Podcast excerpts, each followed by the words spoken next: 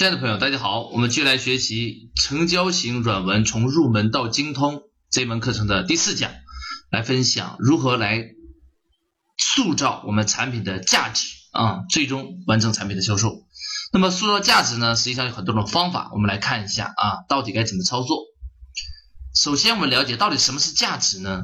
为什么一篇软文可以把产品卖掉呢？前边我们已经讲了，是讲故事，这个故事应该已经开始塑造产品价值了啊。故事已经开始建立信赖感了，但是我们说的这个价值的部分是指在故事之后啊卖产品之前再去讲一下，那我到底这个产品有什么好处？那我们来看一下，一般的价值包括，哎，你从这个故事中所提炼深化出来的方法啊，或者是指操作的步骤，比如说你这篇软文写的是该如何做网络营销，那么呢讲了一个做网络营销的故事，最后。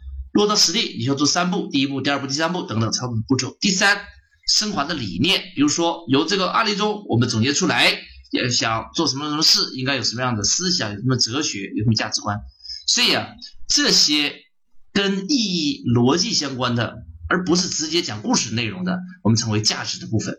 它是直接用来卖产品，核心它塑造其实是产品的价值，把故事跟产品链接起来，用的就是价值啊。那么。在这里边呢，我们甚至可以说，一个软文实际上就是百分之八十的故事加百分之二十的价值所组合而成的。那么，故事让人们产生信赖感，而价值呢，让人们感受到了意义，同时认可你的产品。所以，你的价值一定要把产品啊，能给人们带来的好处要给它说清楚，把这个产品带来的好处变成我们所说的价值啊，所以直接可以拉动我们产品的销售。但是，由于是软文，而不是。硬性的推销，所以你还不能太直接的去说我卖什么产品啊，什么功效，还不能这样说，还要相对隐蔽一点。那什么隐蔽呢？你就看我们上一讲所介绍的老孙家良心玛卡那个模式啊。所以啊，从某种角度而言，这个所谓的价值啊，更多的是隐性的产品的好处啊。那么，我给大家的建议是什么呢？大家写价值的时候啊，也不用写特别多，比如说啊，有三点。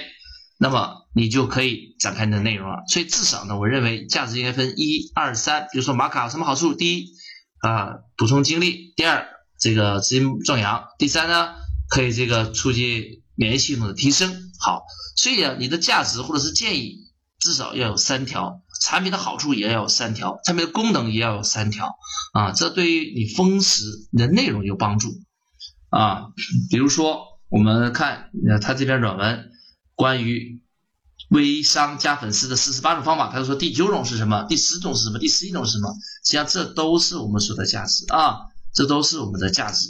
好，希望大家把这个价值好好练习一下。如果你还是不知道如何去写产品的价值啊，你们就看老孙家的良心玛卡这个软文是怎么来塑造产品价值的。好，那么价值呢，不同的产品不一样，所以呢，我们很难一言来概括。但是总之，你们可以通过实践。啊，来提升自己塑造产品价值的能力。我们来布置一些作业啊。第一个，你来开始创造完整版的文案啊，把所有步骤加进去。我已经说了，有五个 T，千万别忘了啊。分别是标题，然后是开头 trigger，然后是这个故事，然后是这个价值塑造啊，tips，最后是行动的号召。好。那么创作完成之后，再对于别人的文案进行的改进。在此，我再强调一下啊，咱们写的不是销售信，是软文。那么销售信呢，可以直接报价，直接成交；软文不行。软文往往指向干嘛呢？留下联系方式啊，留下联系方式，就是让读者直接跟作者来联系。这是软文跟这个。销售信最大的差异化，所以软文你不能直接报价啊，不能写赠品，软文不能上来就说啊，那马上来买吧，怎么怎么好，那不叫软文了，那叫硬广告。所以啊，软文往往是什么呢？是你留下联系方式，然后别人跟你联络，这就是软文最终的目的。那大家千万不要把软文跟这个销售信弄混淆了啊，销售信还是有点硬性推销的意思，软文呢纯属是软性的催眠，所以大家千万不要搞混了啊，不要再。写完价值之后，又写了长篇大论啊，想买产品的十大好处啊，然后立刻报价，现在多少多少优惠啊，你这样一写就不是软文了，而是硬性推销广告啊，就销售的痕迹就更明显了啊。广告呢，你就写一次就行了。软文可以经常更新啊，所以大家记住，我们写的是软文，不是硬性广告啊，不要搞混了。好，大家实践中慢慢的对比就有心得了。我们鼓励大家反复来练习，把你的软文写好。好的软文，别人看了就会联系你，联系你就会买的，所以你不用担心不报价怎么样，无所谓。软文核心的目的是什么呢？通过讲故事来建立信赖感，然后再通过持续沟通把产品卖掉啊！大家一定要记住啊，软文最终目的往往就是为了建立信赖感，然后鼓励阅读的人跟我们来联络，这个很关键。